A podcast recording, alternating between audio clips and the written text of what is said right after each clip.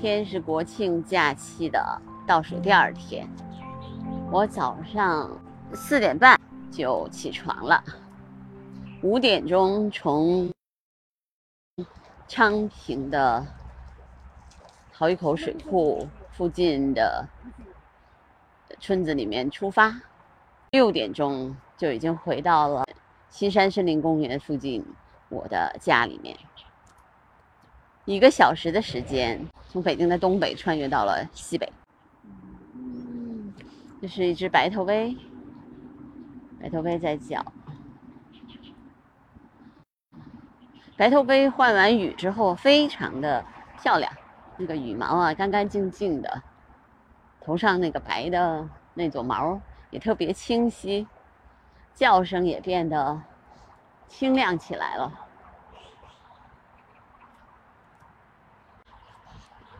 如果我不是一早走的话，就我刚才说的这段路程，至少要花一个半小时到两个小时。早上车少，速度可以开起来，大广高速可以开到一百二十，我可以提到最高时速，五环也可以开到九十迈，五十八分钟，嗯，什么都不耽误。回来吃了早饭。打理了一些杂事，七点钟又出来观鸟。我的两亩半地终于又有人来打草了，我很开心。但是那些打草的工人也很尊重我的科研的项目，他们没有动。我看他们昨天就开始打草了，因为昨天我不在嘛。但是我看见昨天就已经开始打草了。我其实特别尊重这些普通的劳动者。那我今天看到他们的时候，也很尊重他们。我就跟他们说，那个科研的那个，嗯，实验就不要动。他们说好啊，没问题。他们昨天就没有动。嗯，我觉得那个牌子打出来还是很有必要的。我要是不打的话，可能他们不知道那个东西是什么，可能就会动。因为我还有一个水盆的实验嘛，嗯，所以标明你要做什么，其实对于普通人理解你特别重要。就像我做播客，我标明我说要做观鸟的播客，那大家也都知道啊，你的播客就是关于观鸟的，鸟类的。虽然比较小众，但喜欢的朋友就会很喜欢，就会每天听。当然也有大家忙的时候呢，也不会每天都来听，我也能理解。但是对我来说，每天做却是一个必须的功课。然后我在想，假期结束之后，我大概应该可以开始做关于这个鸟类的一些视频。因为我确实已经有很多的视频在手里了，我可以把它做出来，而且我几乎每次出去也都拍会拍摄视频的，这些视频有的还有故事，所以我就觉得应该把这些视频和故事做出来，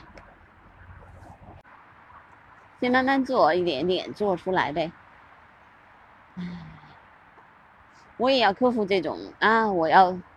我是专业人士，然后不去做这种短视频，这样的一个心理吧。我觉得这个人吧，都要有一个局限，就自己的局限。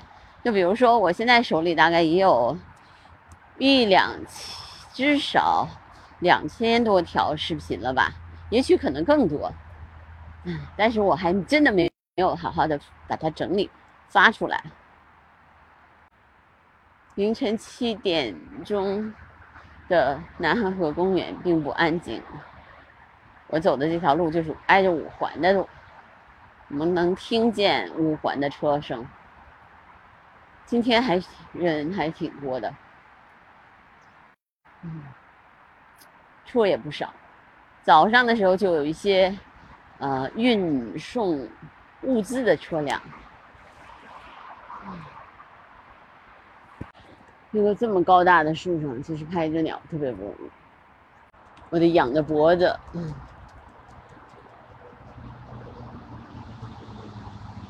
太高了，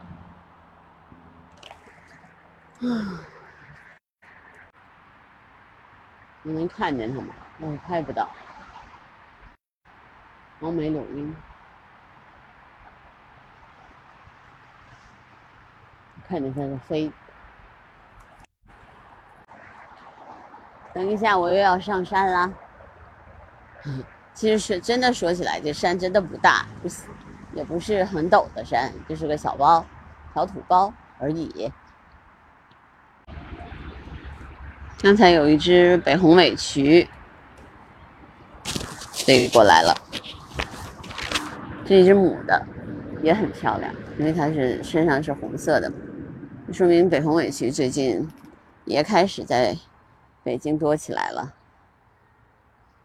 这个草丛里应该有小吴，它飞走了，我看不见它。我就在这个草窠里转转，看看有没有鸟。但是我的原则就是不干扰它们。本来呢，今天确实没有打算出来，就想在那个园子里面观一下鸟。啊。没想到呢，那边在施工，没法工作了，没法在那边观鸟了，只能跑到南河河来了。嗯，这边听到最多的一定是白头鹎的声音。姐姐，嗯，这几天其实我都在做实验，就是看看凌晨七点钟左右七到七点钟左右的时候。每个地方不同的声音，是因为我看了那本书嘛，然后有了一点启示。我也希望能够看看北京啊，但是北京我估计这个噪声会更大一些，大城市里面噪声会更小。这是猕猴长尾山雀，有十几只吧。十几只猕猴长尾山雀，也是迁徙中。嗯，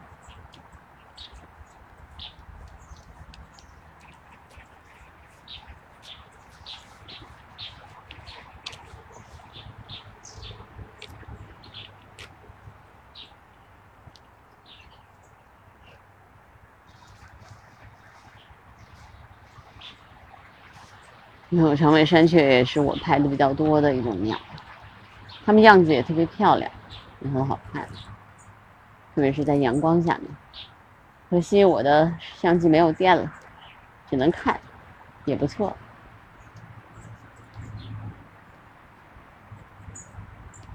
看它的每一个树枝上牵那上面的小虫子去。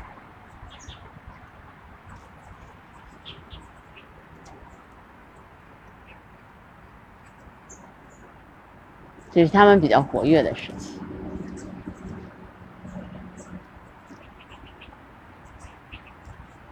这将近有二十只猕猴长尾山雀。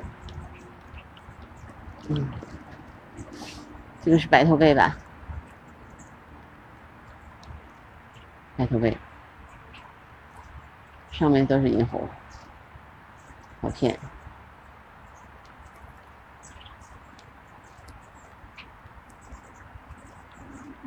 猕猴长尾山雀属于，呃，一种比较常见的北京的鸟，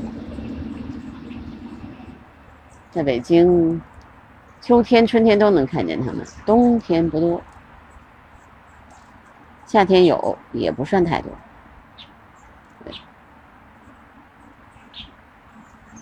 我有的时候经常会看看，啊，在它们当中有没有混一个白色的北山雀。以前就经常跟他们混群，听着他的声音很很美。